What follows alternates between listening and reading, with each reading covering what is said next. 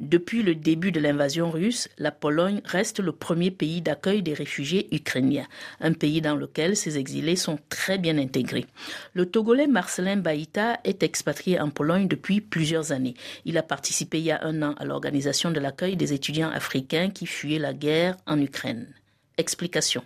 La Pologne a été l'un des premiers pays à accueillir les réfugiés de la guerre présentement, disons qu'en Pologne, maintenant, nous avons un grand nombre d'Ukrainiens qui sont ici, disons, après un an, ils sont très bien intégrés.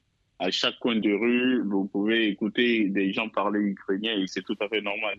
La Pologne a offert des habitations, des écoles gratuites pour les enfants. Pour le moment, ils sont bien intégrés, ils sont bien logés, ils travaillent, ils ont des jobs. Ils ont des enfants qui fréquentent ici, même à l'école de mon enfant, par exemple, à chaque trimestre, il y a un nouveau qui vient de l'Ukraine qui s'intègre aussi dans le groupe. Donc, euh, c'est quelque chose qui est toujours en cours. Et aussi, la Pologne a créé beaucoup d'emplois pour eux. Ils ne sont pas là à accueillir des subventions venant de l'État seulement. Ce sont des gens qui travaillent aussi. Donc, les Ukrainiens que moi je connais personnellement sont dans les domaines de construction. Ils travaillent partout. Hein. La Pologne garantit en effet aux réfugiés ukrainiens un séjour légal, l'accès à l'emploi, aux soins de santé, l'éducation et autres services sociaux. Mais bon, disons, c'est un peu difficile aussi pour eux de façon personnelle de s'intégrer, bien que l'État les aide. L'intégration, ça prend du temps quand même. Hein.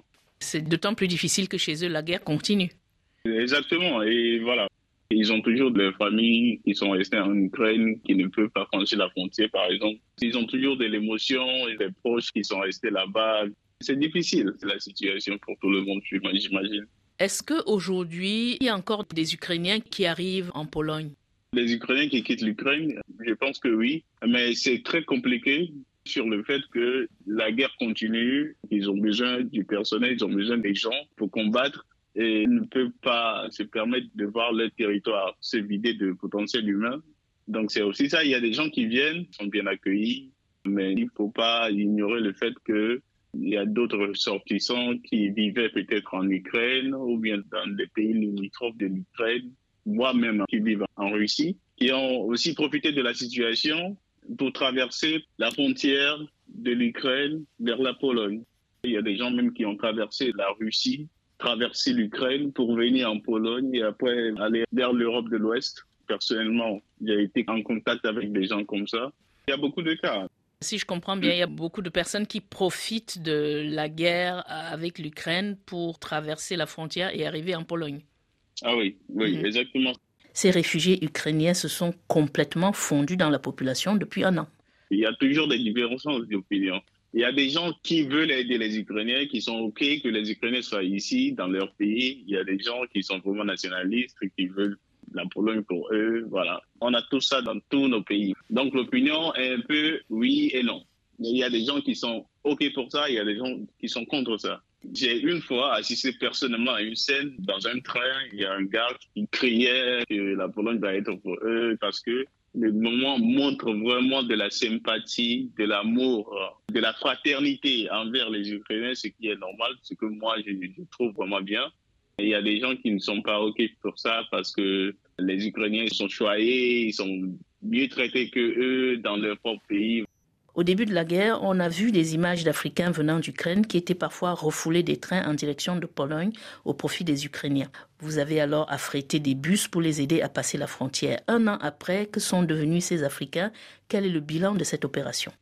Je pense que c'est une situation que tout le monde essaie d'ignorer, mais bon, les Africains sont traités différemment dans le monde entier. Hein. Donc, euh, la discrimination en tant qu'Africain, si on ne veut pas être discriminé, c'est de rester chez soi. Hein.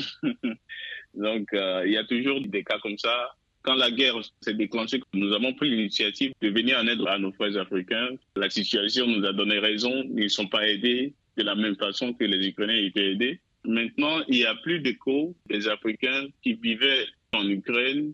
Je mhm. pense vraiment que tous sont partis. Ceux qui sont restés, peut-être, ce sont des métis qui sont ukrainiens aussi. J'ai eu un appel venant d'un parent qui vit en France. Il a un enfant en Ukraine, mais l'enfant ne peut pas traverser puisqu'il est ukrainien. Parmi ces Africains, est-ce que vous en connaissez qui se sont établis en Pologne? Tous ceux qui ont fui l'Ukraine à cause de la guerre La Pologne a été un pays de transit pour eux. Eux tous, ils sont partis vers soit l'Allemagne, soit vers la France. Et puis, je n'ai plus eu de nouvelles d'eux. Oui, mais quand ils sont arrivés à l'époque en Pologne, ils étaient bien accueillis par les Polonais. Oui, ils étaient bien accueillis. Les Polonais sont sympas, sont vraiment sympas. Il y a eu des familles qui accueillaient des réfugiés ukrainiens, des Africains. Il n'y a pas eu de discrimination. Ça fait déjà un an, mais bon, ils étaient bien accueillis avant de partir quand même. En Pologne, il n'y a pas eu de discrimination. Je peux confirmer ça.